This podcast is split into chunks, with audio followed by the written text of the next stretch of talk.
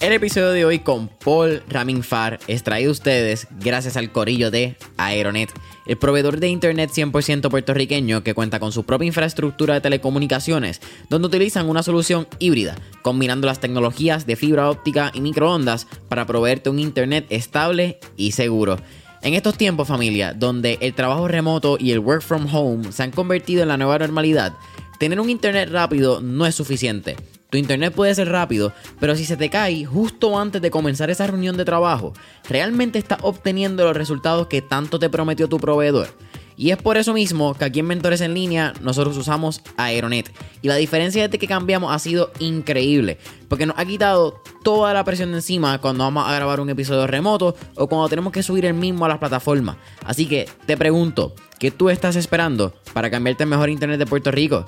Para más información sobre sus servicios y productos, puedes entrar ya a aeronetpr.com para que veas la variedad de soluciones que proveen tanto para tu empresa, pequeño o mediano negocio o tu hogar.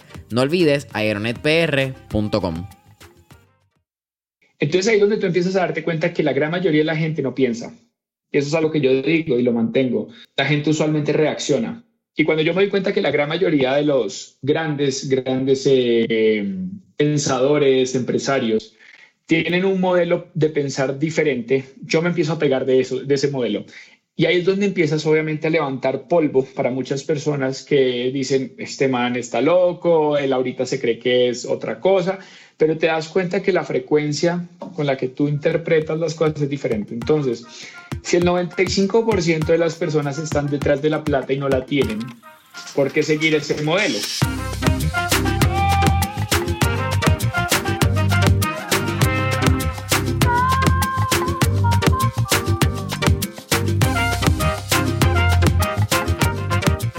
¿Qué es la que hay familia? Mi nombre es Jason Ramos y bienvenidos a Mentores en línea, un podcast donde hablamos con los empresarios e influencers responsables por las marcas más destacadas, para que así conozcas quiénes son tus mentores en línea. Y en el episodio de hoy me acompaña Paul Raminfar, quien es entrenador en mentalidad y potencial humano. Paul, ¿qué es la que hay? Bienvenido a Mentores en línea. No, muchísimas gracias Jason, gracias por tenerme aquí. La verdad que, bueno, un placer y bueno, llegar a Puerto Rico y a toda tu comunidad. Qué, chévere, de verdad que es una maravilla este tema del, de Internet y bueno, feliz de estar en tu, en tu canal, en tu espacio.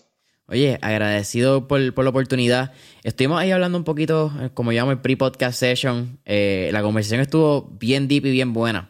Pero no hablamos tanto de ti. Cuéntame quién es Paul y yo creo que quiero llegar bien rápido a tus años como atleta, hermano. Tuviste unos años de, infancia como un atleta de alto rendimiento bien interesante. Bueno, sí, es, el deporte siempre me ha marcado. Creo que de ahí el tema de mentalidad, digámoslo entre comillas, se me facilitó entender que lo mío era la disciplina, lo mío era el esfuerzo, lo mío era sacar la tarea a toda costa eh, siempre quedarme los 15 minutos más cuando todo el mundo se va. Eh, eso lo hacía de manera muy inconsciente. De, niño viví, pues nací en Cali, Colombia. Me encantaba el fútbol, bueno, me encanta, pero ya digamos desde una perspectiva un poco más eh, madura, digámoslo así, no tan fiebre y, y barras bravas, pero desde niño fui estuve muy involucrado con el fútbol, entrené en muchos equipos, digamos en las inferiores de muchos equipos, entrené en la Universidad del Valle teniendo 14 años, en el Deportivo Cali, en el América, pasé por, o sea, como que entrenaba en todos lados, era una persona muy competitiva en ese, en ese aspecto. Y bueno, los, la verdad que tenía como esa habilidad que hasta los 14 años llegué a ser como el, el portero o el arquero titular de la selección de mayores del, del club entonces, pues era un niño que recogían a los adultos, iban a tomar cerveza, pues imagínate la escena, todo el mundo molestando después del partido y tú eres un niño de 14 años. Entonces fue muy interesante, eh, me acuerdo la verdad que era súper dedicado y súper disciplinado. En ese momento pasa algo que me cambia la vida para siempre, es eh, irme a vivir a Costa Rica. La situación en Colombia no era buena, el tema del narcotráfico era pues pan de cada día y a mi papá un par de veces lo habían asustado, nada grave, pero siempre te ponen a preguntarte muchas cosas y eso es como el ambiente en el que tú quieres criar a tus hijos, entiendo a mi papá. Entonces en el año 99, si no estoy mal, 98, 99 nos fuimos a vivir a Costa Rica. Y ahí viví 20 años, ahí pues ya se acabó el sueño del fútbol y me puse a estudiar carreras por seguir la, la, típica vida tradicional de universidad, que pues la verdad que no es lo mío. Eh, todo lo que yo enseño, todo lo que yo aplico, todo lo que yo trato de, de, generarle a otras personas es a través del comportamiento humano y de la mente. Eso no te lo enseñan en ningún lado, lastimosamente. Y me tomó muchos años, me tomó, pues esos 20 años implicó fracasos económicos muy fuertes, eh, implicó divorcio, implicó pues muchas situaciones que te hacen plantearte la vida. Y en un viaje a India, eh, cuando estoy recién casado con mi actual esposa, eh, me pica el, el mosquito de, de, ser feliz. Estoy en, una, en un país donde hay mucha pobreza, hay mucha felicidad y tuve como esa iluminación, digámoslo así, ese momento de autocuestionamiento y de autoanálisis donde yo digo que quiero.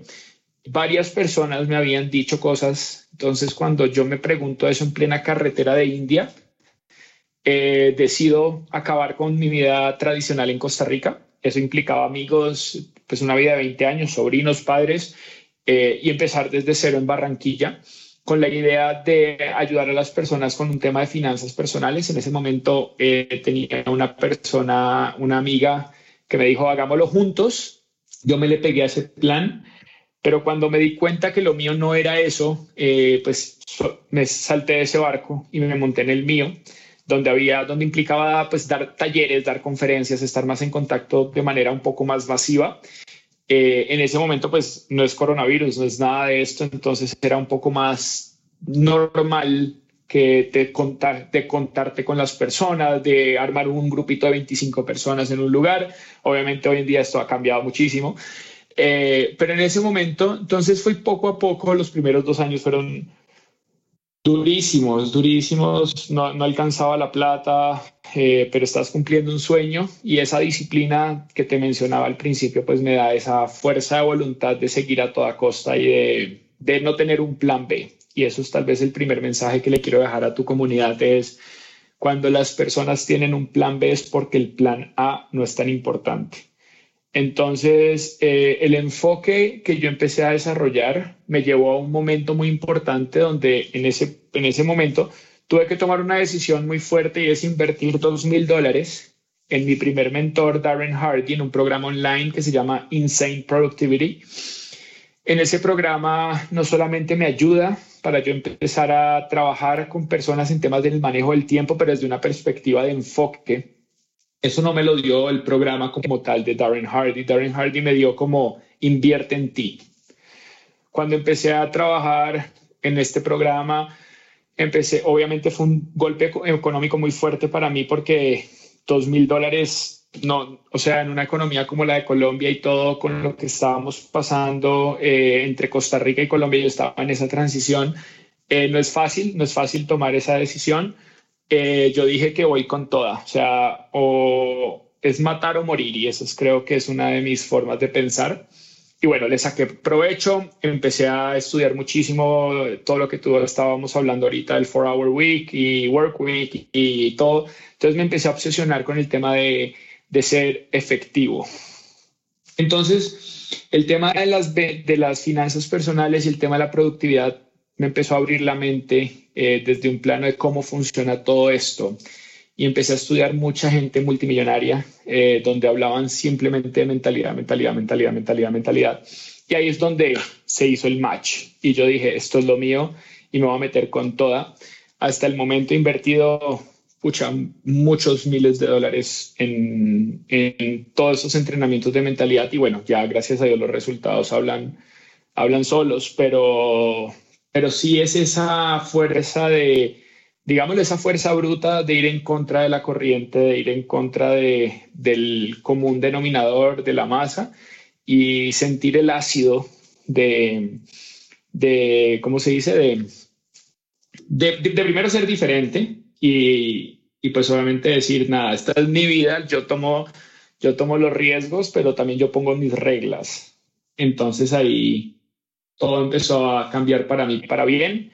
Mi esposa pues fue un pilar fundamental, recién casados, estuvo dispuesta a salirse de esa zona de confort y entrar en una incertidumbre absoluta, porque no sabíamos ni cómo íbamos a pagar las cuentas, pero el sueño estaba y ella confió en mí y hoy en día, varios años después, con cientos de clientes satisfechos, eh, con un programa online, libros, eh, escribir para el, una columna semanal para la revista más importante de Colombia, eh, que me tengan en cuenta para festivales de, de, inspiración, pues ya eso empieza a mostrar y eso que apenas estoy empezando. Entonces, eso es tal vez empezar a darle a la gente como la posibilidad de soñar, que si sueñan, yo tuve un error o yo no tuve un error, yo tuve un problema y es que yo no me apoyé mucho de personas mejores que yo porque no sabía, que es algo de lo que yo te decía, tener, un role model, alguien fijo que te, que te esté guiando. Para mí empezó con Darren Hardy, mi primer mentor, pero más allá del programa, seguía un programa de 10 mil dólares. O sea, yo no podía avanzar más. Eh, tenerlo a él una hora son 5 mil dólares la hora. Eh, entonces, digamos que yo tengo, eh, yo tengo obviamente que tener en cuenta esas cosas. Y, bueno, entonces me tocó hacerlo a las malas, me tocó aprender solo, pero por eso yo le trato de ayudar a las personas de que I, I did it the hard way, o sea, no, no hay necesidad de que otras personas pasen años descifrando el código, yo ya lo hice y eso es lo que enseño y por eso la gente que, con la que he trabajado ha tenido literalmente resultados exponenciales. Tú mencionaste algo bien interesante ahora mismo, Paul, y es invertir en ti mismo. Y esto actually es algo que entiendo que fue una publicación reciente, al momento de cuando grabamos este podcast, en tu cuenta de Instagram, que es Paul Raminfar, para los que te quieran seguir. Eh, y tú estabas hablando de la importancia de invertir en ti primero. Y no, no, tengo una pregunta puntual, quizás es un pensamiento que me gustaría darle a la raqueta para atrás y para adelante contigo.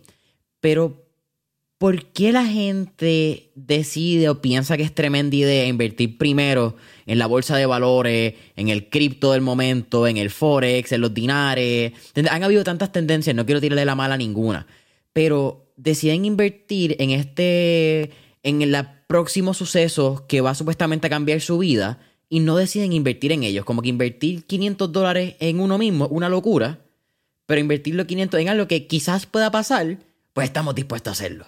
Total, totalmente. Eh, bueno, es una pregunta muy buena porque yo era igual.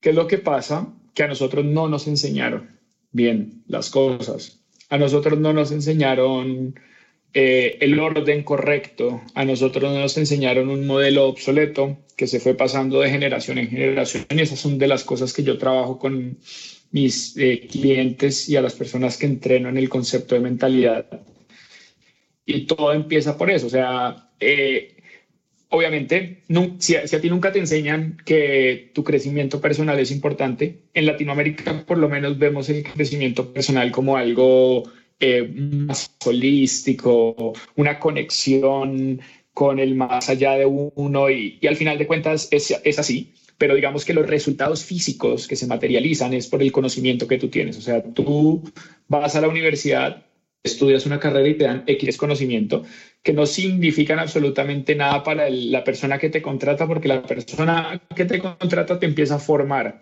Entonces, si tú entras a formar parte de una empresa, tú también te puedes formar a ti, para tu propia empresa, digámoslo así. Entonces, cuando a ti no te enseñan en cursos de crecimiento personal, pero tú tienes la curiosidad de ver qué es lo que está pasando con las personas más exitosas, tú empiezas a, despertar una fuerza interior muy interesante. Y a mí Darren Hardy, mi mentor, me llevó a Jim Brown, que fue su mentor. Y fue el mentor de Tony Robbins y fue el mentor de Jack Canfield. Bueno, creo que fue el mentor de la época de Jack Canfield, que escribió Chicken Soup for the Soul y Multimillonarios. Y empezamos a darnos cuenta que la gente realmente exitosa empieza a hablar un lenguaje muy diferente. Entonces a mí eso me llamó mucho la atención porque no nosotros no estamos acostumbrados a esos diálogos. Nosotros estamos acostumbrados al jódase la vida, trabaje duro, eh, empiece desde abajo ganando una porquería y a veces podemos nosotros crear un proyecto. Y por ejemplo, en Colombia, el salario mínimo, si yo lo comparo con vender empanadas o pan de bonos o alguna comida así de calle, si tú vendieras eso, ganarías mucho más que el salario mínimo. Entonces yo digo, ¿por qué la gente se jode la cabeza? Entonces ahí es donde tú empiezas a darte cuenta que la gran mayoría de la gente no piensa. Eso es algo que yo digo y lo mantengo. La gente usualmente reacciona. Y cuando yo me doy cuenta que la gran mayoría de los grandes, grandes eh, pensadores, empresarios, tienen un modelo de pensar diferente, yo me empiezo a pegar de, eso, de ese modelo. Y ahí es donde empiezas obviamente a levantar polvo para muchas personas que dicen, este man está loco, él ahorita se cree que es otra cosa, pero te das cuenta que la frecuencia con la que tú interpretas las cosas es diferente. Entonces, si el 95% de las personas están detrás de la plata y no la tienen, ¿por qué seguir ese modelo? Entonces yo empecé a preguntarme eso. Mi primera pregunta cuando yo empecé todo este concepto fue, ¿cómo hace la primera persona para ganar su millón de dólares? ¿Y cómo hace un tipo como Richard Branson para tener una empresa del tamaño que la, bueno, siete del tamaño que las tiene? ¿Cómo empieza? ¿Cómo funciona su mente? Y ahí es donde empiezas a, bueno, empecé a darme cuenta del poder mental y empecé a obsesionarme con entrenar mi mente y ponerla en una posición de a prueba. El siguiente reto, eso es potencial humano o eso es peak performance para mí, es el siguiente reto. Y si tú te das cuenta a lo largo de la historia, muchos atletas principalmente logran su medalla olímpica y después se van para abajo, porque no hay algo más. Su sueño era la meta, la, medalla olímpica, la consiguieron a los 22 años y now what? Entonces te das cuenta, por ejemplo, un ejemplo muy fácil de entender es eh, mi pobre angelito, Macaulay Culkin, creo que se llama. Tú lo ves ahora y él llegó al estrellato más grande, la fama más importante de su vida a los 10 años. Y lo ves ahora en rehab y un montón de cosas y teniendo una vida potencialmente diferente a la que él pudo haber tenido ves un Maradona jugando fútbol, que en paz descanse, pero que logra ser el campeón del mundo y todo, y después no viene nada más, y compáralo, por ejemplo, con un Cristiano Ronaldo, que tiene 200 empresas, que tiene una mentalidad muy diferente. Entonces, cuando yo me doy cuenta de, esas cosas, yo, me, aprendo algo muy importante y es que la información es, es fundamental cuando la aplicas. Entonces, el tipo de información que estás absorbiendo, la gran mayoría de las personas a nivel mundial no la aplican. Se la memorizan y pasan el examen y se van. Pero cuando tú coges tres conceptos, y por eso yo te decía ahora, elimina tres conceptos y los aplicas, empiezas a ver un cambio realmente diferente en tu vida y creo que ahí es donde tú empiezas a ver cambios diferentes a las personas. Entonces, claro, mucha gente te va a criticar porque vas a ir en contra de la universidad, vas a ir en contra del colegio, el sistema educativo, del sistema bancario, del sistema político, del sistema de salud. Entonces, eh, te empiezas a sentir diferente, pero it's fine. O sea, yo empiezo a, atraer el imán mío va hacia el 3% de la población. Entonces, yo hoy de una conferencia de 100 personas Tres, me preguntan después detrás de cámaras, Poli, ¿cómo hago esto? Tres de 100. Entonces, es, es lo que tú empiezas a darte cuenta que si esa persona sigue un plan, eh, tiene resultados como el 3% o el 5% de la población mundial y no como la gran mayoría, ¿no?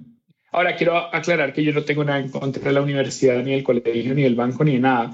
Yo personalmente tengo una forma de ver las cosas y respeto todo lo que digan todas las personas, pero yo personalmente creo en el crecimiento de uno. Entonces, ¿qué es lo que me estabas diciendo? La inversión en uno, cuando tú dices, quiero ser el mejor podcaster de, Puerto Rico, quiero ser el mejor podcaster del mundo, quiero entrevistar a los mejores del mundo, empiezas a diferenciarte automáticamente, porque el resto de la gente va a decir, pero haga algo que le deje plata, eh, no sé, Ahora, aprendí de Grant Cardone algo muy importante y es el momento de la inversión y el tipo de la inversión y el tamaño de la inversión. Entonces, digamos, si tú vas a invertir en la bolsa mil dólares y no has trabajado en ti, es, una, un, es un momento en el que tú vas a posiblemente a perder flujo de dinero, donde tú no vas a tener grandes resultados y donde la inversión puede ser incorrecta porque no sabes qué es lo que estás haciendo. Entonces, el momento va a ser muy importante y mil dólares pueden cambiar tu vida con un programa online. A mí me lo cambiaron dos mil dólares. Entonces, cuando yo pagué los dos mil dólares y yo esa plata la hubiera tenido abajo del colchón, me lo hubiera gastado en chicles, en gomitas y al final de cuentas no hubiera logrado nada. Entonces, es muy importante entender el momento y que sí, hoy en día todo tiene que ser rápido, todo tiene que ser fácil y la gente que ya está arriba se ríe de eso y se da cuenta que están muy equivocados, pero cada quien es dueño de su verdad, entonces. Yo creo que podemos empezar a, podemos entrar bien profundo en el tema de la universidad. Eh, no creo que, que, deberíamos ir, creo que hay otras cosas más productivas para el podcast, porque la universidad hay que virar la pata arriba completa, en mi opinión. Pero cada cual con lo suyo. Así es más fácil, yo creo, estas conversaciones. No, es que para cerrar este tema, es que así nos enseñaron. O sea, no, no podemos verlo diferente si eso fue lo único con lo que tú naciste. O sea, que te vaya bien en el colegio y que saques una buena carrera y seas el número uno de la clase. Entonces, es, si, si nada más partimos de ahí, durante toda tu infancia, todo el colegio, todo tu círculo social, todas las personas, lo único que estaban pensando era en eso. Entonces, es muy difícil que lo cambies de la noche a la mañana. Mira, te voy a dar una, una anécdota corta y ahí cerramos el tema. Eh, mi primer negocio yo lo comencé cuando tenía como 13 años. Y eso es séptimo grado en Puerto Rico, más o menos. Eh, unos 13 años. Cuando yo estaba en. Cuando tenía como 15 años, entrando en mi primer año de escuela superior, eh, yo tuve un profesor que me dijo que yo estaba desenfocado porque mi enfoque no eran los estudios, era mi compañía. En ese momento yo tenía un viaje a California que me iba a ir a reunirme con los suplidores, con corredores, expertos, en la industria de patineta. Y ese momento, aunque en, el momento que pasó sí me, me jodió, me dio, ¿me entiendes? Fue un puñal, me tocó un botón, ¿me entiendes? A largo plazo y en el momento se lo agradezco. Porque simplemente me reconfirmó que yo estaba haciendo lo que yo tenía que hacer. Si otros no entendían, ese es su problema. Pero yo sabía que mi enfoque era mi enfoque y que lo que él dijera no iba a afectarlo. Y, y yo no puedo juzgarlo a él. Ahora, ahora hablando contigo, yo no puedo juzgarlo. Era, un maestro, eso es su trabajo, es lo que le han educado que estuvo bien, fue lo que él estudió, fue lo que su papá también hizo. So, desde su punto de vista estaba completamente bien. Aquí no había un problema de que tú estás mal o yo estoy bien, simplemente son vidas y enseñanzas completamente diferentes. Eso, digamos, a nivel mental, nosotros hay una de las cualidades del ser humano a nivel mental, una, digamos, una capacidad o una facultad intelectual que es la perspectiva. Y la perspectiva te da tu punto de vista y no hay forma en la que yo te pueda mostrar lo que yo veo si tú lo ves diferente. Entonces, sobre eso, ahora, si tú te das cuenta, la y me da mucha risa ver cuando la gente está en una reunión donde gritan unos encima de, uno encima de otro para tratar de tener la razón. Y es, es imposible, eh, porque la perspectiva de cada uno es única. Entonces, cada uno tiene su realidad. Entonces, entiendo perfectamente el punto. Mira, vamos a hablar un poco de... Tú, tú mencionaste ser productivo, pero también ser un peak performance. Y yo entonces creo que hay una diferencia. ¿Cuál es la diferencia realmente de una persona que es productiva y una persona que es high performance? O sea, para mí eh, ser productivo, realmente productivo, eh, es una facultad o una cualidad de un peak performer. Eh, yo busco, porque siempre nos han metido en la cabeza el trabalenguas de efectivo, eficiente y eficaz. pero digamos que para mí la efectividad es lo que marca la productividad porque el tiempo es muy lineal. Te voy a poner el ejemplo de lo que estábamos hablando del entrenamiento. Si yo te digo a ti, tú me dices que tienes que entrenar dos veces al día, media hora, 40 minutos, pero en esos 40 minutos te llamó tu mamá, sacaste al perro, eh, lo que sea, y los hiciste, digamos, 40 minutos en el gimnasio, pero haciendo otras cosas y no entrenaste puntualmente, pues sí, estuviste 40 minutos en el gimnasio, pero no hiciste nada. Entonces el tiempo es muy relativo. Cuando yo te hablo de efectividad, es que tú estuviste 40 o 50 o una hora y 10, pero hiciste el trabajo. O sea, el trabajo se hizo al 100%. Entonces, cuando nosotros hablamos de eficiente, es una persona que cumple. Eficaz es una persona que lo cumple en el menor tiempo posible, pero una persona efectiva es el 100%. Entonces, cuando es como yo lo llamo en, digamos, en mi metodología como el método francotiradores, no necesitas correr, el objetivo es subir al techo, armar la pistola, armar el rifle, esperar que salga el objetivo y sin esfuerzo, sin estrés, haz 10%. Si nosotros nos damos cuenta, como lo hemos visto nosotros a lo largo del tiempo, la efectividad lo hemos visto en función de la cantidad de horas. Entonces, una persona, por eso un libro como el de Tim Ferriss marca tanta, tanto impacto porque The Four Hour Week eh, o Work Week eh, marca como la, la, menor cantidad de horas eh, de trabajo. Pero yo te digo, yo trabajo 18 horas al día. simplemente que mi forma de percibir el trabajo es muy diferente y yo hago esto porque yo tengo muchas funciones. Yo tengo, estoy grabando un podcast, estoy dando una charla, estoy preparando una entrevista, estoy escribiendo mi columna, estoy creando contenido, estoy estudiando, estoy entrenando, estoy descansando, estoy meditando. Entonces, pues the four hour week eh, o the four hour work week, estamos hablando de eficiencia.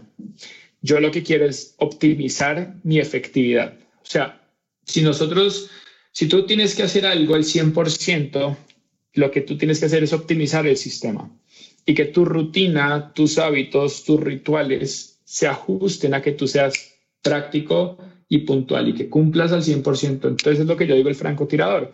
El francotirador no es el de combate, no es el que corre, el que está metiéndose y ver cómo hace para disparar. Es una persona que simplemente sube, se acomoda la camisa, pone el rifle, sale la persona sin esfuerzo, apunta, dispara, empaca y se va.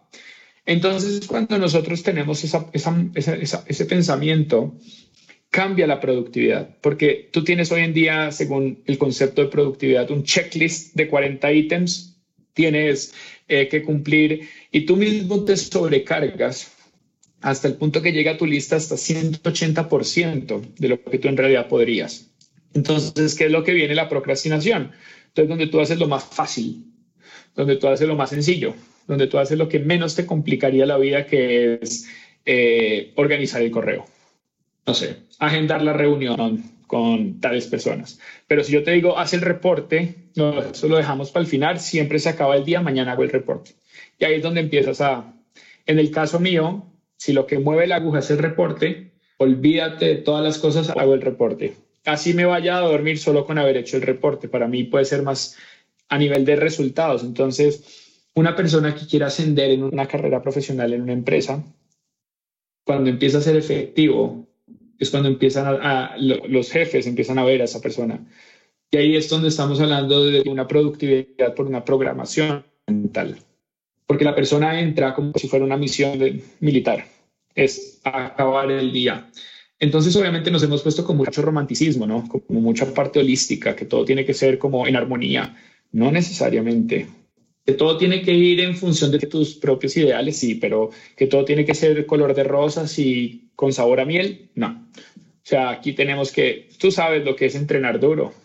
Yo, yo dejé de fumar, yo dejé de tomar, eh, entreno siete días de la semana prácticamente y leo todos los días, medito todos los días. Entonces, es un estilo de vida y eso es lo que yo llamo mi estilo de vida 11, 11 de 10 es una filosofía de vida. Es por lo, poner el ejemplo de los 75, 75 Hard, puede ser, como se llame, pero es mi estilo de vida, es 11 de 10. Es todos los días, todo el tiempo, a toda hora, y puede ser que no sea chévere, puede ser que no sea rico, puede ser que no sea entretenido, puede ser que sea sumamente... Y ahí es donde marcamos la diferencia, los peak performers de la masa. Mira, te, te confieso, Paul, no sé, que, creo que fue haciendo el research para tu entrevista. Eh, en algún momento, en alguna entrevista, en alguno de los videos, tú dijiste qué haría o empiezas a filtrar la toma de decisiones pensando qué haría tu yo más óptimo. Y desde que yo escuché esa pequeña frase, eh, eh, y, y, lo digo la manera más respetuosa, ¿verdad? Pero una frase pendeja, es corta, ¿me entiendes? Lo dijiste quizás en un momento y ni, te diste cuenta. Esa frase ha cambiado los pasados dos días, 48, 72 horas.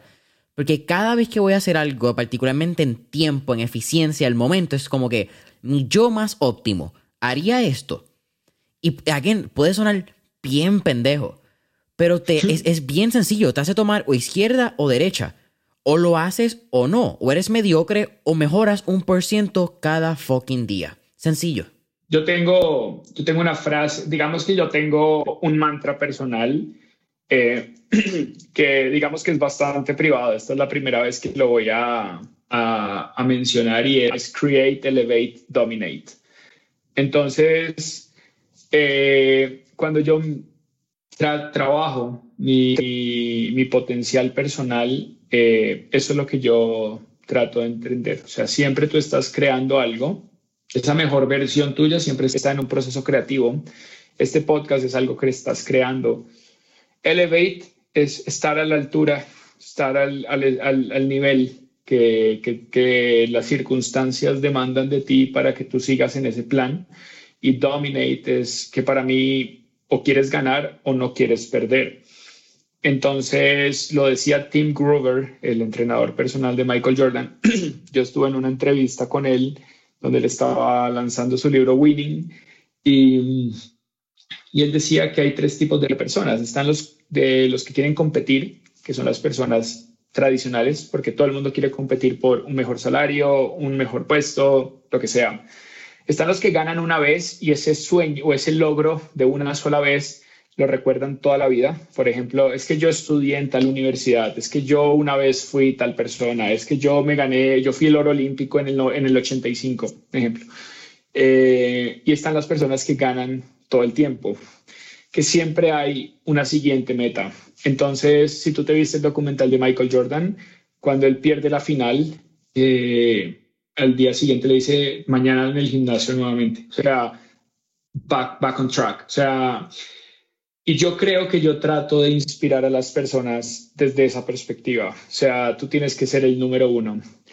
Lastimosamente, eh, eso te lleva a que la gente te pueda criticar porque eres egocéntrico, eres egoísta, eres una persona antisocial o, o sea, pero la verdad es que si tú no, si yo no estuviera siendo mi mejor versión, posiblemente tú no tuvieras interesado en mi perfil y posiblemente mis clientes no estarían teniendo los resultados. Entonces, si para muchas personas yo soy una persona materialista, superficial, egocéntrica, está bien. No lo voy a discutir con esas personas. Pero la persona que se lleva mi mejor versión, mi mejor entreno, mi mejor podcast, mi mejor charla, y que me dice, por ejemplo, hoy eh, una persona de la nada en su feed escribió algo que me pareció súper, súper bonito, que dice así, yo no me lo espero, estas cosas me pasan y reafirman que por este tipo de personas es que queremos eh, seguir trabajando. Pero me, puso algo así, me puso, ella se llama Claudia y me puso en su, Paul Ramifar, has cambiado mi vida y ahora soy muchísimo más feliz. Y puso un, un post que decía no volverás a tener este día de nuevo, así que haz que cuente buenos días.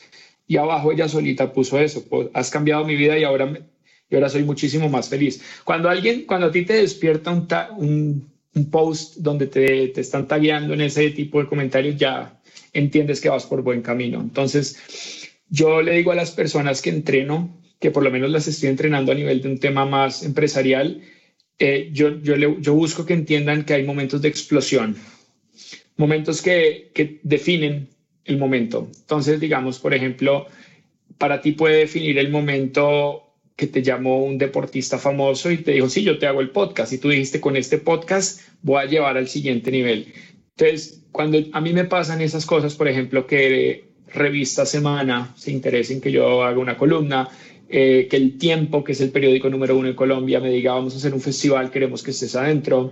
Cuando un portal de conferencistas donde están deportistas súper top, eh, Mariana Pajón, por ejemplo, la ciclista BMX de Colombia número uno del mundo, eh, está dentro del buro de conferencistas de esa página y tu perfil ya aparece ahí, esos son momentos de explosión.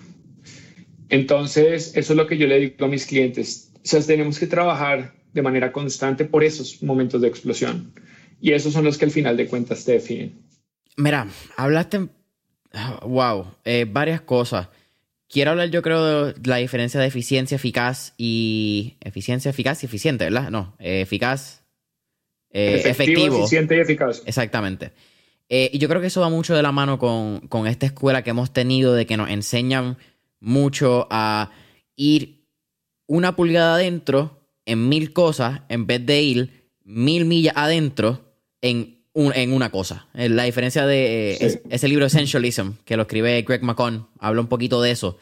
Pero, ¿qué cinco hábitos, eh, o iba a decir cinco hábitos como si supiera, qué hábitos a ti te ayudan a ganar tu mañana que son un no negociable? Primero, madrugar. O sea, el madrugar implica dos cosas para mí. Tenemos que poner en contexto que no todas las personas son igual de madrugadoras, que hay gente que le toca por su trabajo madrugar eh, pero hay, hay, cuatro tipos del sueño. El doctor Bruce lo dice así, eh, es el tipo león, que es el madrugador, 5 de la mañana. Está el oso, el lobo y el delfín. Eh, pueden hacer el research para no alargarme en todos. Cada uno tiene un cronotipo, se llaman así. Entonces, dependiendo del cronotipo, tú tienes una forma de pensar. Entonces, digamos, en el caso mío, yo soy león por naturaleza. O sea, si tú me quieres dañar, el, dañar mi rutina, hazme trasnochar y soy la persona más infeliz del planeta porque al día siguiente estoy desubicado. Entonces, mi primer no negociable es, digamos, irme a dormir a mi hora, que son las diez y media de la noche. Diez, diez y media ya estoy eh, puntualmente fuera. El madrugar me, me, facilita dos cosas. Primero, que no me molesta nadie, porque a las cinco de la mañana no te tiene que estar escribiendo nadie. Entonces, en ese momento es donde yo soy el, punto más creativo de mi vida. Entonces, eso nos lleva, y esto se puede extender muchísimo, pero esto te lleva a tu prime hour. Entonces, tú tienes un prime hour eh, para, cada, para cada tipo de, de, proyecto. Entonces, tu prime hour para entrenar no es tu mismo prime hour para grabar un podcast, porque tal vez tus mejores preguntas, tu, tu forma de hablar es a las 8 de la noche. Esa es tu prime hour creativa. Entonces, hay, digamos, hay muchas personas que dicen, no, yo lo primero que hago es entrenar. Y ese es el error, por ejemplo, que yo siento que tiene un Robin Sharma, el de el Club Ferrari eh, o de 5 AM, eh, eh, exacto. ¿Por qué? Porque no todo el mundo es madrugador de 5 de la mañana. No todo el mundo se levanta para entrenar a las 5 de la mañana. Si a mí me pones a entrenar a las 5 de la mañana, me matas. Y si a mí me pones a entrenar a las 5 de la tarde, me matas. Mi prime hour para entrenar es entre 10 y 11 de la mañana a 12 y media, 1 de la tarde.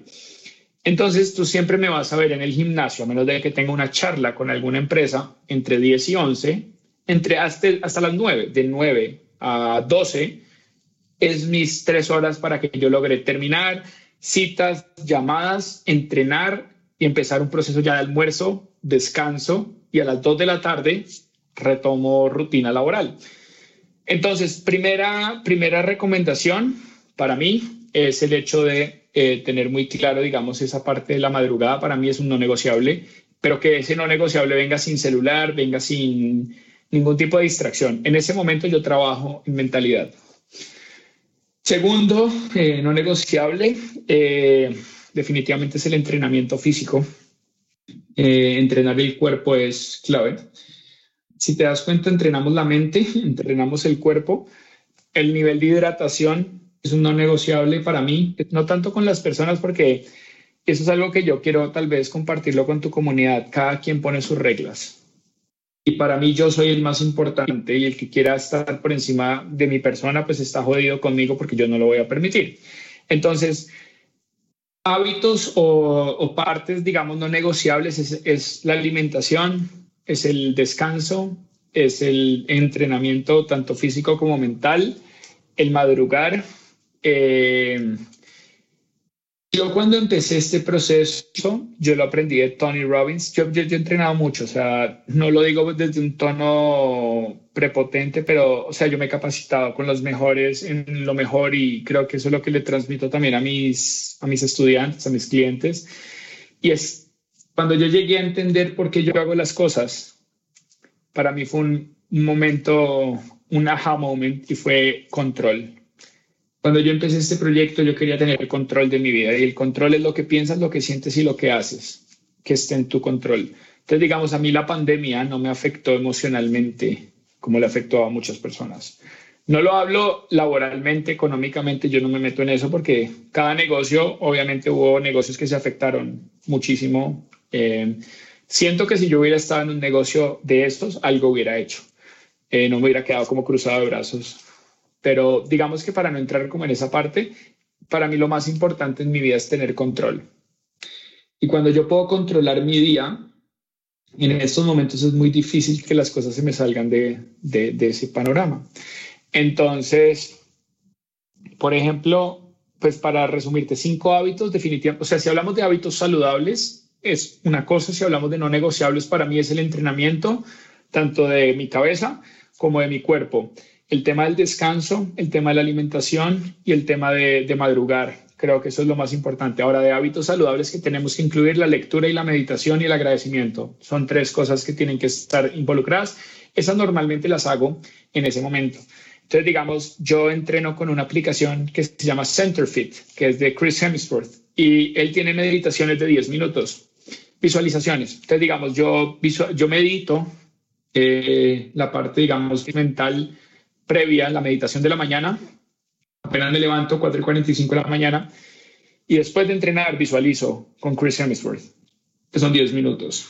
Entonces, eh, termino de entrenar, me tiro en una colchoneta en el gimnasio, me pongo los audífonos y simplemente cierro los ojos hasta que termina la visualización. Realmente reventado y agotado. Entonces, te permite estar en paz. Eso es lo más importante. Tener control, tener calma, tener paz. Entonces ya empiezas a ver las cosas desde una perspectiva mucho más tranquila. Entonces lo que tú decías para cerrar, el estado óptimo de tomar una decisión es más fácil cuando estás en ese nivel de energético, donde está todo bajo control. Entonces lo único que importa es tu siguiente objetivo. Mira, creo que hablaste de algo interesante y es que tu nivel óptimo al fin y al cabo va a ser tuyo, no es para todo el mundo y hay ciertas cosas que le van a funcionar a cada cual. Anteriormente, en, una entrevista que, en varias entrevistas que has dado, Paul, tú has mencionado la importancia de ser egoísta cuando buscas ser una persona high performer. Y esto me gusta porque es algo que no suena lindo. Y qué bueno que no suena lindo, porque si sonara lindo, todo el mundo lo haría.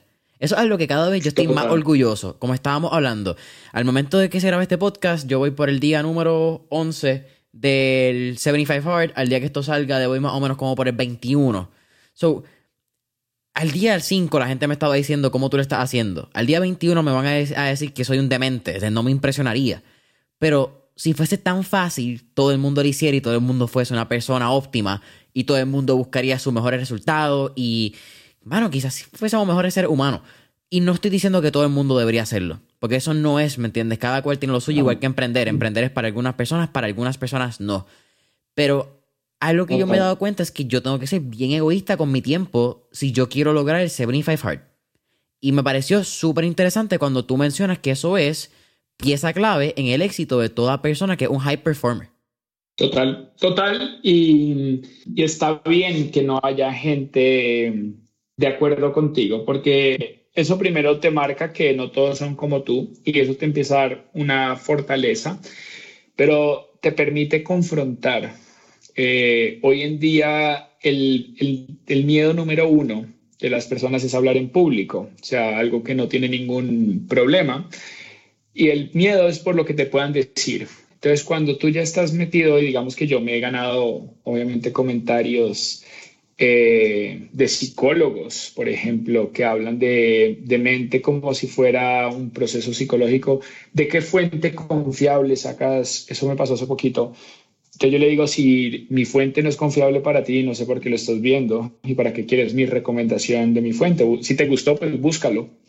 Eh, y esas son las personas que me encantan. Eh, tener haters es como lo dicen los grandes ¿Qué es lo que hacen los haters? Hate. O sea, no hay nada más que podamos esperar de un hater más que el odio que te irradie por redes. Entonces, eh, lo decía Darren Hardy, este primer mentor, dice, Tú imagínate que el presidente de Estados Unidos, el 50% va a votar en contra tuyo, posiblemente. O sea, estás, eh, estás en contra del 50% de la población del país. Entonces, eh, mira Trump, cuánta gente lo odia, cuánta gente lo ama. Él sigue siendo Donald Trump. Entonces, eso es lo que yo le digo. Cuando tú empiezas a desafiar el status quo, eh, te empieza a dar esa fortaleza a la crítica. Y digamos que a mí hoy en día yo me puedo parar frente a la persona que yo me empiezo a, hoy en día yo me puedo parar frente a la persona que sea y la verdad que no va a tener ningún impacto negativo si esa persona me dice que yo soy X, Y o Z. Yo sé quién soy y una de las cosas que yo trabajo con el tema de mentalidad es el self-image, es la parte de imagen personal. Eh, eh, cómo tú te ves, cómo te quieres ver, cómo te quieres proyectar, cómo te van a ver otras personas. Eh, muchas personas lo ven simplemente como un tema de marca personal. Yo lo veo como parte de mi, de mi rompecabezas. Entonces es, es interesante. Tienes que tener una imagen propia tuya bien segura para hacer cualquier cosa que sea high achiever. Eso es algo que eh, yo, yo hablo bien pocas veces realmente de mi ejercicio y el cambio personal que he tenido como mentalidad en el pasado año. También soy bien consciente que hay gente que el coronavirus le afectó y pues trato de ser lo más empático posible. Porque no puedo negar nada que el, mejor año de mi vida a los 22 años fue el 2020. Yo no hubiese hecho la mitad de las cosas que yo hubiese hecho si la pandemia no me hubiese dado la pausa de vida que me dio para reflexionar. So, en, ese aspecto tengo mucho cuidado y soy empático, o trato de serlo. Pero Total. cuando en mi, en mi caso yo odio correr, Paul. Correr en mi cuco. Correrle, yo lo detesto. Y desde este año empecé a correr un 5K todas las semanas. No porque me guste, simplemente porque it gets my fucking ass out of my seat. Me hace hacer algo difícil todas las semanas. Y yo lo odio, pero hay cierto momento que yo me tengo que mirar al espejo cuando voy a salir a correr y me doy dos cantazos en el pecho y me digo, yo soy un corredor. Y yo soy el corredor. Porque si yo no me lo creo, a mitad de camino voy a estar cansado. Yo tengo que creerme que soy el mejor y que estoy en la batalla y que sabes que yo simplemente tengo que hacer una cosa, hacer el plan. Yo tengo la estrategia y está trazada. I just gotta do it. Esa es, esa es la clave de todo. Cuando la gente entienda que es simplemente pararse y hacerlo, entonces, este también, eh, eh, volviendo al, al, a la charla que estuve con Tim Grover, él dice, eh, los, que, los, que los que hacen no hablan y los que hablan, ¿cómo es? Los que dicen no hacen y los que hacen no hablan. O sea, lo trata de decir que normalmente los que get the shit done son personas que no lo tienen que estar diciendo tanto. Entonces, yo estoy totalmente de acuerdo, pero eso es lo que te hace diferente y, eso es lo que te hace único al final de cuentas cuando nosotros hablamos de desempeño personal, lo que separa la masa de la, del, digamos, del top 5%, estamos hablando que es un concepto de una mezcla de inspiración con disciplina. Porque cuando tú te inspiras, tienes una nueva idea. Ok, pero cuando tú pierdes esa cuota de inspiración porque estás cansado y tú empiezas el 75 hard eh, con toda y al día 4 quieres tirar toda la miércoles porque ya dices, me, va la mierda todo, quiero ya parar, en ese momento es donde entra la disciplina y eso es donde te separas de, de esa gran masa eh, y es donde tú empiezas a, a ver resultados diferentes. Entonces, Así eh, es. Eso de Tim Grover está cool. Eh, hablando, hablamos un poquito de 75 Hurt y Andy Frisella. Y estaba escuchando un podcast de él hace como dos días. Y él dice eso mismo que dijo Tim Grover, eh, un poco más Andy Frisella. Y él dice: Action speaks, bullshit doesn't. Sencillo. Total. Total. Y yo creo que, yo creo que obviamente la forma en la que este tipo de personajes habla eh, lo dice con un nivel de contundencia que la gran mayoría, por lo menos aquí en Latinoamérica, se, ofenden. Eh, pero digamos que es, es esa es la diferencia, que las personas que son capaces de ser auténticas y hablar a su manera y decir las cosas como son, eh, normalmente tienen los resultados. Y ahí es donde empezamos a hablar de un tema de autoimagen, de tú tener esa posibilidad de expresarte tranquilamente. ¿Crees que la motivación es algo en la cual no solamente el ser humano, pero los altos empresarios y personas eficientes tienen que tener consistentemente o tú crees que la motivación es algo efímero que nos puede jugar como un arma doble filo? No, la, eh, la motivación es el punto de arranque. O sea, sí, o sea, te motivaste porque quieres bajar tres kilos más, o porque quieres tener apps, o porque quieres estar fit, o porque quieres dejar de fumar. Esa es la motivación, pero la motivación no va a estar recurrentemente. Eh, hay un tema que se da mucho en Latinoamérica y es el concepto, digamos, de de, estas charlas motivacionales eh, donde te ponen a ti a saltar y te ponen a ti a sacarte de horarios laborales como para que tengas este momento de esparcimiento y que te puedas como conectar con la felicidad. Eh, yo estoy en contra de ese modelo. Eh, creo que es un modelo totalmente, perdón, o sea, es totalmente falso porque una persona no va a ser feliz por una charla. es un proceso. Segundo, que la gente cuando yo le pregunto cuál es tu meta y, la, y me dicen ser feliz, eh, primero es muy triste porque están diciendo que son infelices eh, y segundo que están viendo la, la, felicidad como una meta y no como un estilo de vida o como parte de sus valores. O sea, tú puedes ser feliz ya, es una decisión. Eh, si no estás feliz, no te lo va a venir a, a levantar un conferencista aplaudiendo y, y inflando un globo diciendo todo va a estar bien. Entonces, cuando la motivación se va, solo queda la disciplina y solo queda la rutina, solo quedan los hábitos. Entonces, lo que yo trato de hablar con mis clientes es de qué manera podemos hacer un hábito, lo que tiene que hacer the hard way para que se vuelva the easy way. Entonces, si tú eres un, una persona que trabaja, un consultor, eres un accountant, eres un abogado, lo que la profesión que sea, eh, que yo trabajo mucho con este tipo de expertos, consultores, servicios profesionales, desde chefs, he, trabajado con chefs, he trabajado con abogados, eh, psicólogos. Cada uno tiene una formación, por lo menos hacia donde quiere llegar diferente, pero la felicidad nunca es una meta para ellos, porque desde el principio saben que lo que necesitamos es las cosas que nos hacen realmente efectivos, que hacen que se mueva la aguja, son las cosas que tenemos que hacer y volverlas un hábito. Entonces, si tú te levantas todos los días a las 5 de la mañana, pues para la persona que nunca lo hace o se lo hace tres días y se acaba el, el ciclo, pues obviamente es una tortura. Pero para mí, digamos que ya es un hábito, ya es fácil. No es rico, es fácil. Entonces, cuando nosotros lo hacemos de manera habitual, ya tu programación, digamos, yo el día que no me levante temprano me siento raro eso es lo que tenemos que hacer con el éxito.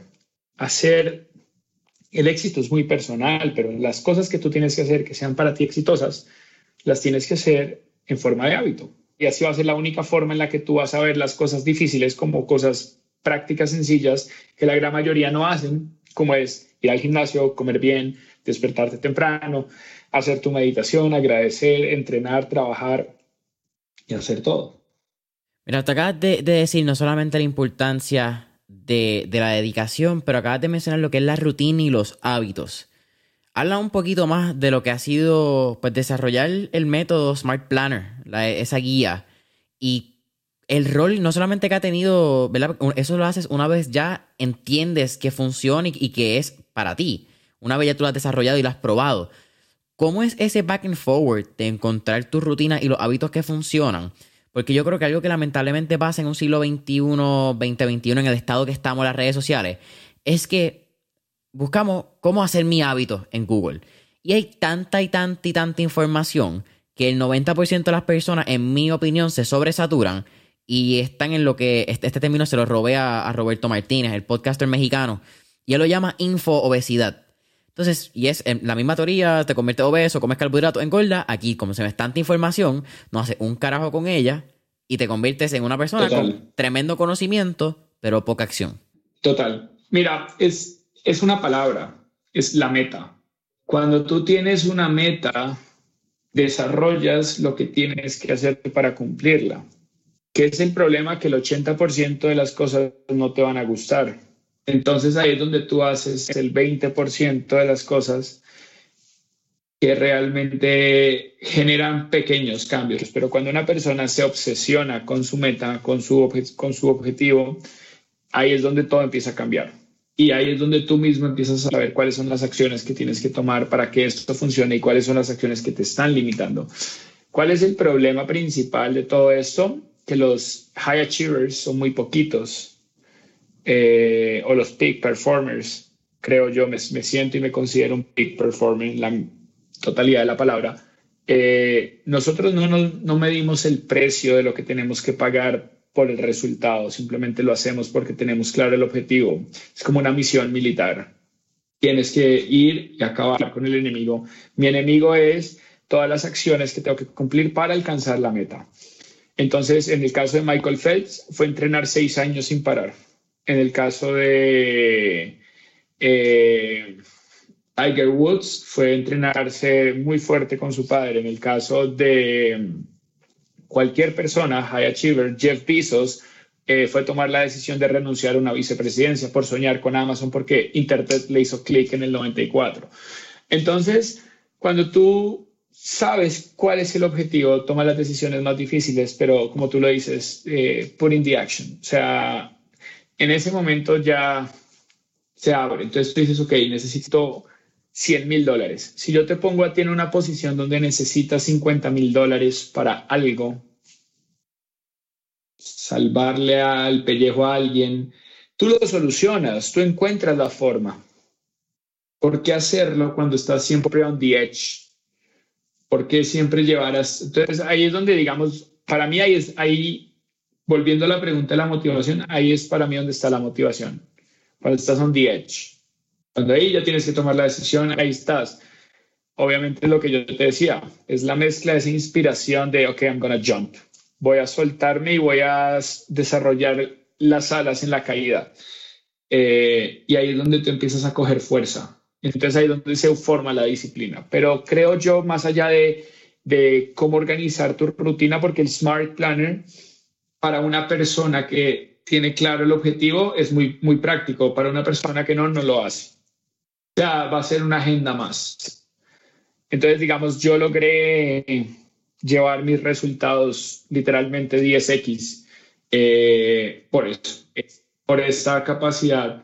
Yo empecé con un programa de 2 mil dólares que yo te dije, pero yo invertí más de 7.500 en formación, solo en productividad. Más las horas, más el research, más mis resultados, más eh, establecer cómo lo iba a organizar para mí, juntar todas estas fuentes, estamos hablando de como Jim Brown, Brian Tracy, Tim Ferriss, eh, hay muchos, hay muchos. Entonces, cuando la gente simplemente consume un poquito y un poquito y un poquito y un poquito, no se vuelven contundentes. Ahora, a mí no me interesan 10.000 temas. A mí no me interesa Excel, soy terrible. A duras penas sé abrir Excel, te lo juro. O sea, poner los números no me interesa más para eso tengo a un, digamos, a una persona que se llama Juan y le digo Juan y Juan le encanta Excel, le tiro el Excel. Entonces tengo a alguien que trabaja conmigo que se llama Gaby. Gaby se encarga de ciertas cosas que yo no quiero hacer, entonces Gaby las hace. A Gaby le encanta, Gaby es feliz. Entonces ahí es donde tú empiezas a delegar. Y esa es una de las grandes habilidades del ser humano que quiere conseguir.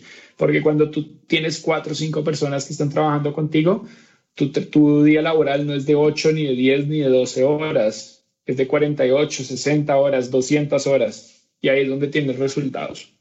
Cuando, mira, hablamos un poquito de Gran Cardón y te acabas de mencionar el 10X. ¿Crees, el, y para el 10X es un libro, una mentalidad de él, eh, es una mentalidad, yo creo que ese es el término correcto al fin y al cabo. Él habla muchas veces de las metas y cómo las metas, si queremos llegar a que sean 10x, no podemos soñarlas como 10x. Tenemos que soñarlas como 100x, porque si llegamos a la mínima vara, va a ser 10. ¿Por qué crees que... Eh, no sé si es educar la palabra correcta, pero ¿por qué crees que... Ah, ah, dame cómo formulo la pregunta. Eh, ¿Por qué crees que es necesario, pero a la misma vez tan difícil, uno poder eh, instalar esa mentalidad en el cerebro de, de muchas personas? ¿Por qué ¿Por no miran? Bueno, quizá lo que estamos hablando, de que no todo el mundo lo va a ver igual y no todo el mundo tiene que verlo así. Pero, ¿crees que la gente cuando lo ve por loco es como con reassurance, te reafirma que lo está haciendo bien contando en este 10X, 100X? Es que es un tema de perspectiva que te lo decía hace un ratico. Cuando tú le preguntas a alguien que haga 75 días de Andy Frisella y te dice que estás loco, no está viendo lo que tú estás viendo. Cuando esa persona no ve lo que tú ves, es muy difícil que se puedan entender.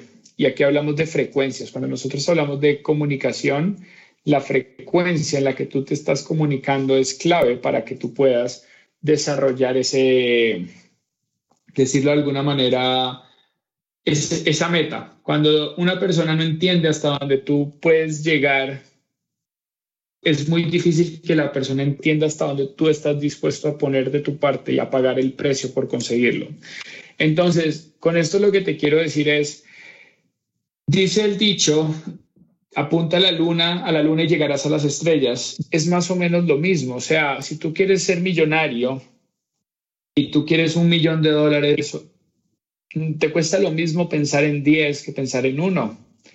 Nada más que en ese momento tú tienes que put in the work, esa, esa, esa parte, para que todo lo que tú estás pensando se plasme en acciones. Y ahí es donde viene la parte de productividad. Cuando tú logras saber qué son las cosas que tienes que hacer, que te van a ir acercando a la meta. Ahora, cuando hablamos de mentalidad, la manifestación de esa meta puede ocurrir en un día. Por ejemplo, hoy yo te puedo decir algo que despierte a ti, en ti algo, que tú digas, pucha, no lo había visto antes, ya entiendo cómo es, cómo funciona esto. Y ahí es donde, digamos, lo que hablábamos aquí previo al, al podcast. Entonces, ¿dónde tú vas a invertir tu tiempo, dónde tú vas a invertir tus recursos, puede dirigir a una meta muy diferente y, lo único que necesitabas ese era ese ajuste, porque tal vez en ese momento yo te dije algo que caló en tu mente y claro, ya lo entiendo. Entonces eso fue lo que me pasó en India, de una forma inconsciente. Cuando yo entendí que mi camino era de hard way y que tenía que empezar a podar el camino y abrir mi camino para que otras personas empezaran a transitar por ahí. Entonces, es muy importante que, digamos, entiendan las personas que cada perspectiva de cada uno es única.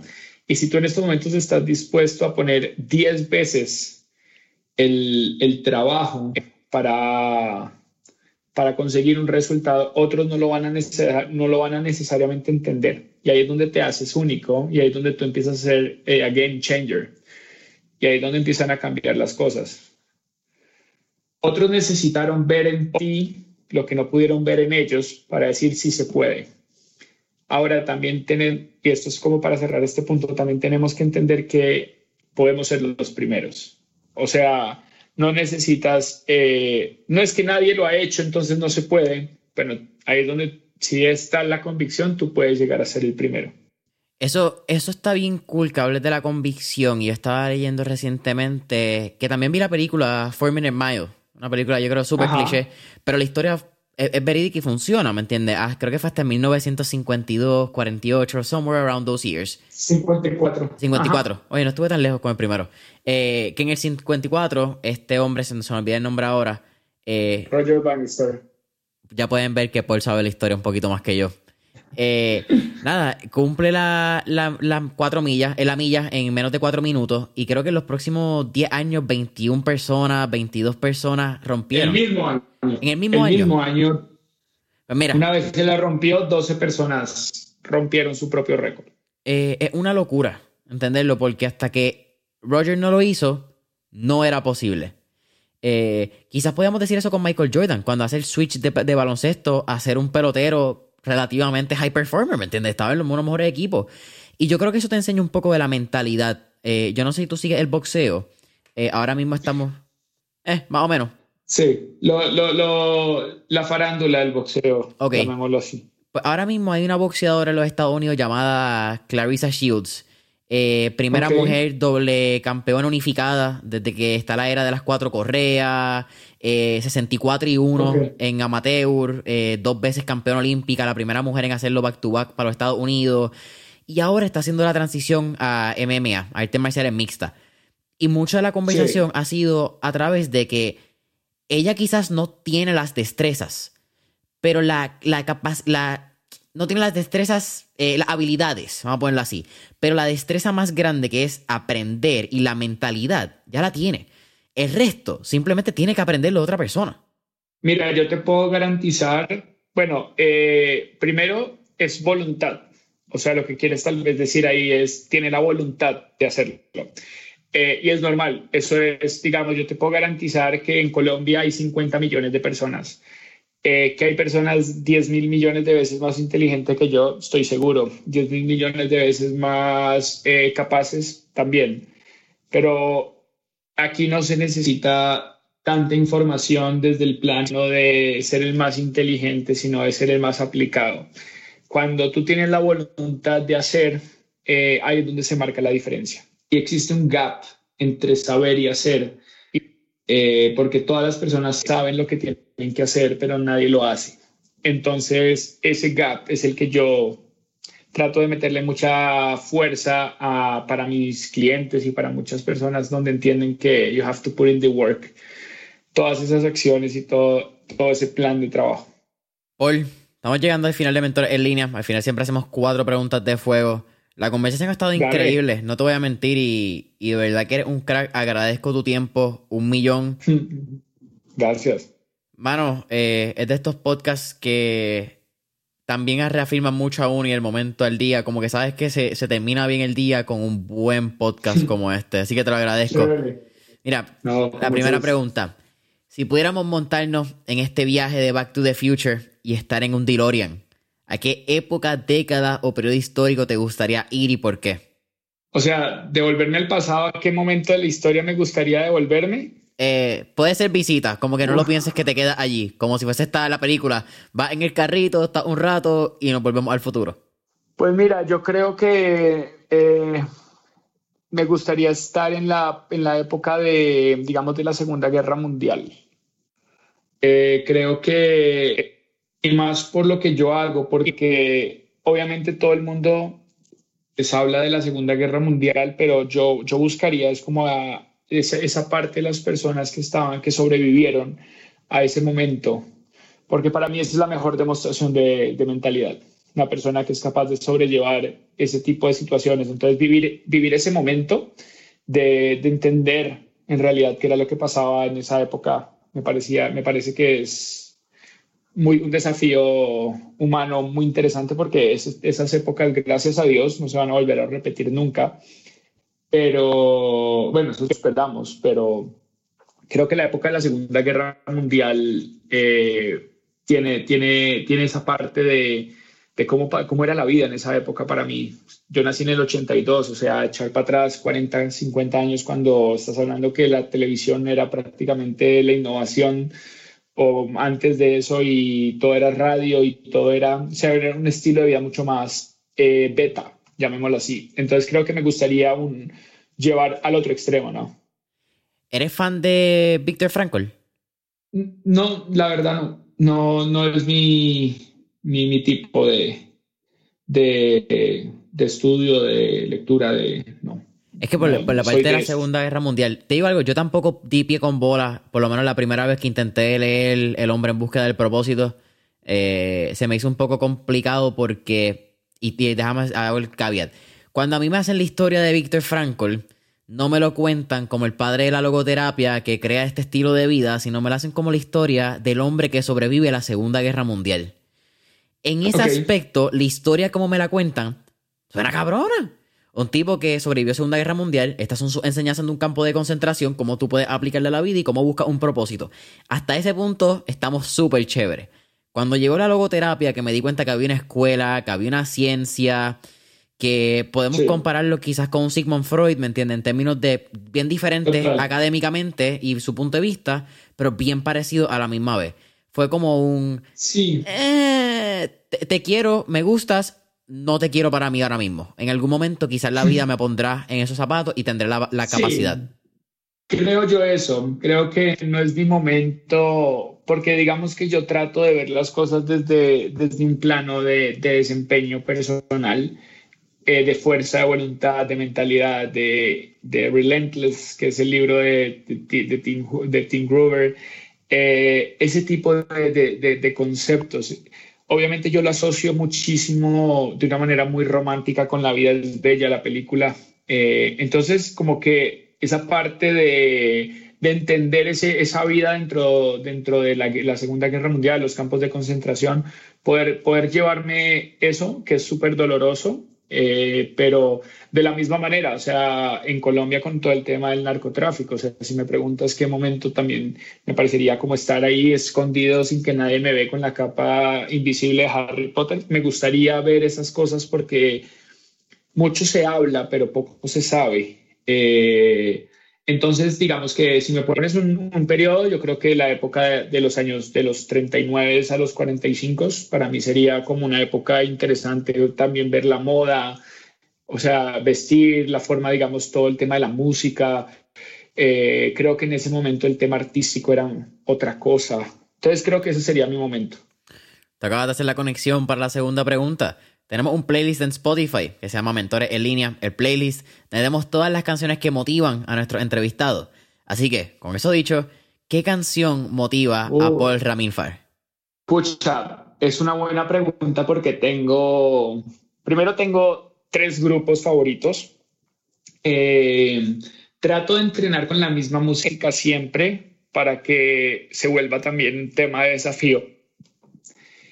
Tengo, digamos que tengo dos canciones. Te voy a poner mis tres grupos favoritos: es Metallica, ACDC y Queen. Hombre intenso. Entonces, en ese, en, en, hombre, en, ese, en ese orden de ideas, si yo pudiera escoger, eh, pucha, es que una canción de Metallica me gustan demasiadas. La, la canción que más me gusta de ACDC se llama Thunderstruck. Eh, esa la pondría yo como en mi número uno en mis canciones. Digamos, si tú me dices, escoge una canción, Thunderstruck, no sé si la has escuchado. Es la de Avengers. Es la que pusieron, bueno, ahí te la dejo de tarea. Quizás sí, no la reconozco por el nombre. Vamos a poner eso. Y de, y de, de, Metallica hay una canción que a mí me marca muchísimo que se llama eh, From Whom the Bell Tolls, que a mí me gusta mucho. Y de Queen, eh, definitivamente Under Pressure sería mi número uno con David Bowie. Under Pressure. tres. Me gusta. Oye, eh, eres un hombre intenso que le gusta el rock. Eh, yo no puedo entrenar así. Sin embargo, soy tan cliché que entreno con Rocky Balboa. Mira qué cojones.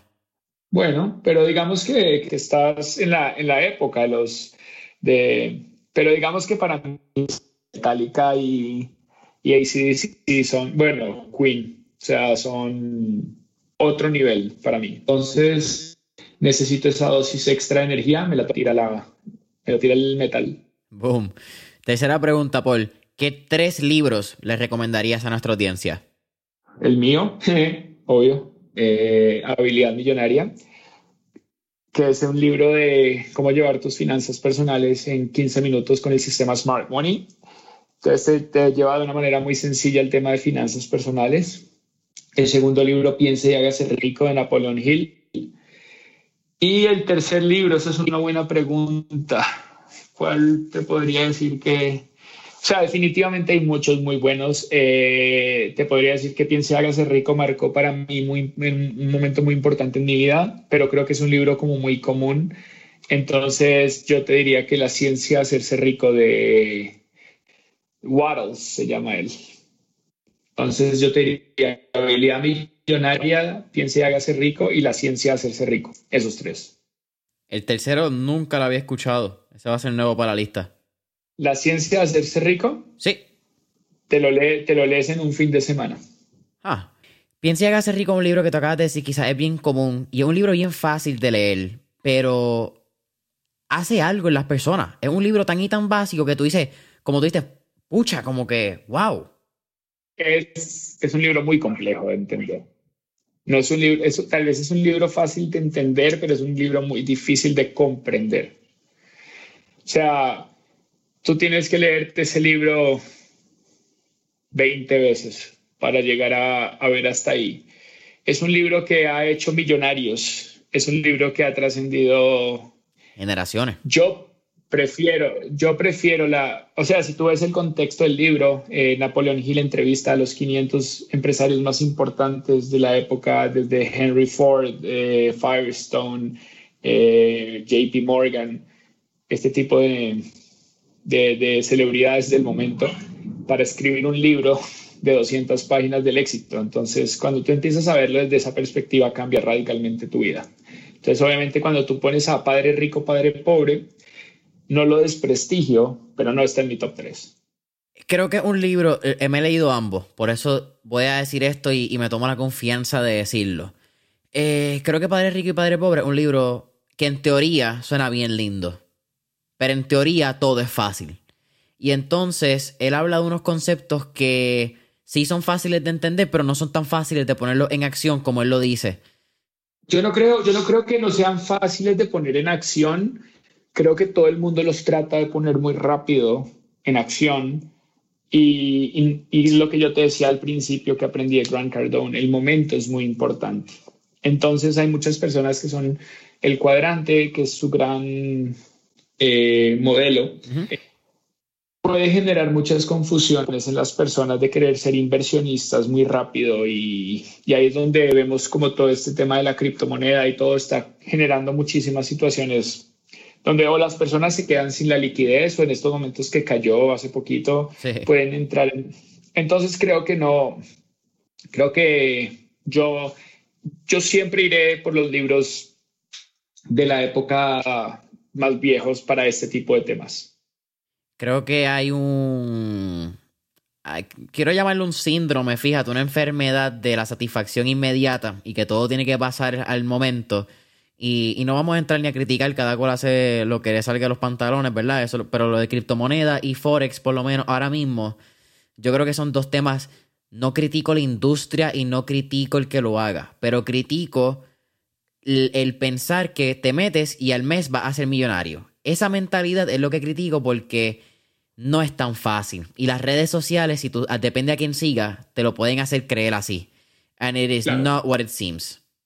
No, para nada, para nada. Y por eso la gente se lleva dolores de cabeza, pero creo que por eso estamos hablando tú y yo y esta conversación ha sido tan, tan directa y tan, tan efectiva porque estamos en la misma página.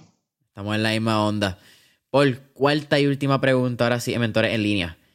¿Cuál sería tu último tip o recomendación para cualquier joven empresario, o no tiene que ser joven, aquí tenemos personas que nos escuchan de todas las edades, que están buscando convertirse en la mejor versión de ellos? Que las decisiones más difíciles, las decisiones menos, o sea, primero que la decisión es lo más importante. Eh, la decisión es una facultad, es una actividad mental. Eh, tú tomas las decisiones y las decisiones forman la persona que tú eres. La forma más fácil de filtrar es cuando no lo quieres hacer, cuando se ve difícil y cuando las cosas parecen que son difíciles, miedo, todas estas situaciones, tomar acción en dirección a, esa y tomar la decisión en dirección a esa, a esa línea. Entonces, mi consejo sería, tengan claro lo que quieren y tomen las decisiones necesarias que vayan de en, en ese mismo nivel de potencial o ese nivel de jerarquía para que lo logren. Entonces se van a dar cuenta que las decisiones son muy fáciles de tomar, son muy difíciles de, mantener, pero que ahí está la clave en que una persona pueda sacar ese mejor potencial. Entonces, no quiero ir al gimnasio, es porque tienes que ir. No quiero hacer dietas porque tienes que hacerla.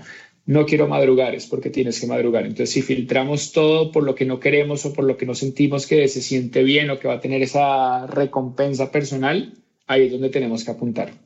Paul, Nuevamente, para mí ha sido un absoluto placer. No solamente conocerte, mano, tenerte en el podcast, lo agradezco un millón.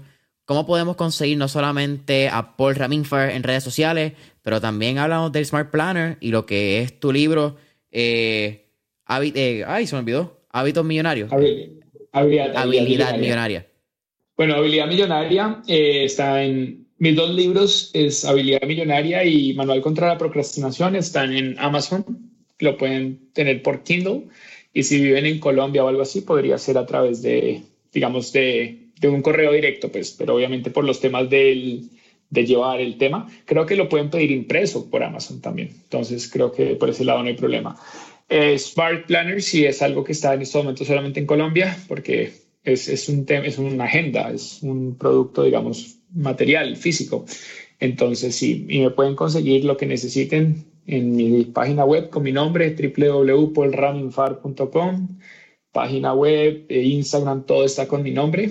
Entonces, bueno, ojalá les sirva y de verdad que le deseo a las personas, porque yo sé que este mensaje lo van a querer hacer muchas personas, pero pocos son los que en realidad van a querer llevar esa milla extra. Entonces los invito a que se contacten conmigo, que saben que tienen alguien que va a sacar esa versión extra y que estén tranquilos que al final del camino siempre las respuestas llegan, simplemente que tenemos que saber que hay un precio a pagar. El precio se paga al principio de la manera fácil, comiéndose la torta de chocolate, quedándose durmiendo en la casa, no trabajando en dirección a nuestros sueños, que termina con un dolor muy fuerte, que es esa, ese arrepentimiento a futuro, o comer mierdita ahora, hacerlo difícil ahora y tener la gratificación al final. Entonces, escoger cuál de los dos, porque aquí no hay muchas opciones más que esas dos. Entonces, escojan si lo sufren al principio, la incomodidad, o si la sufren al final. Entonces, eh, eso es lo que yo tal vez les dejaría. Y mi frase, mi frase, eh, tengo dos principales. La primera, estás a una decisión y una acción de la vida que sueñas, que está en mi libro Habilidad Millonaria. Y la otra, los resultados son el nombre del juego y cuentan la historia. Si tu cuenta bancaria no está bien, si tu cuerpo no está bien, si tu relación personal no está bien, si tu trabajo no está bien, todos los resultados te muestran la historia, tú no tienes que contarla, solitos los, los resultados te la cuentan, entonces, entonces preocúpate porque tus resultados estén bien. Paul, nuevamente ha sido un absoluto placer. Familia Mentores en Línea, recuerden que pueden encontrar mentores en línea en Instagram y Facebook como Mentores en Línea. Deja cinco estrellitas, tu comentario, deja ese review en Apple Podcast, eh, subscribe en Apple Podcast, follow en Spotify. Y hasta la próxima.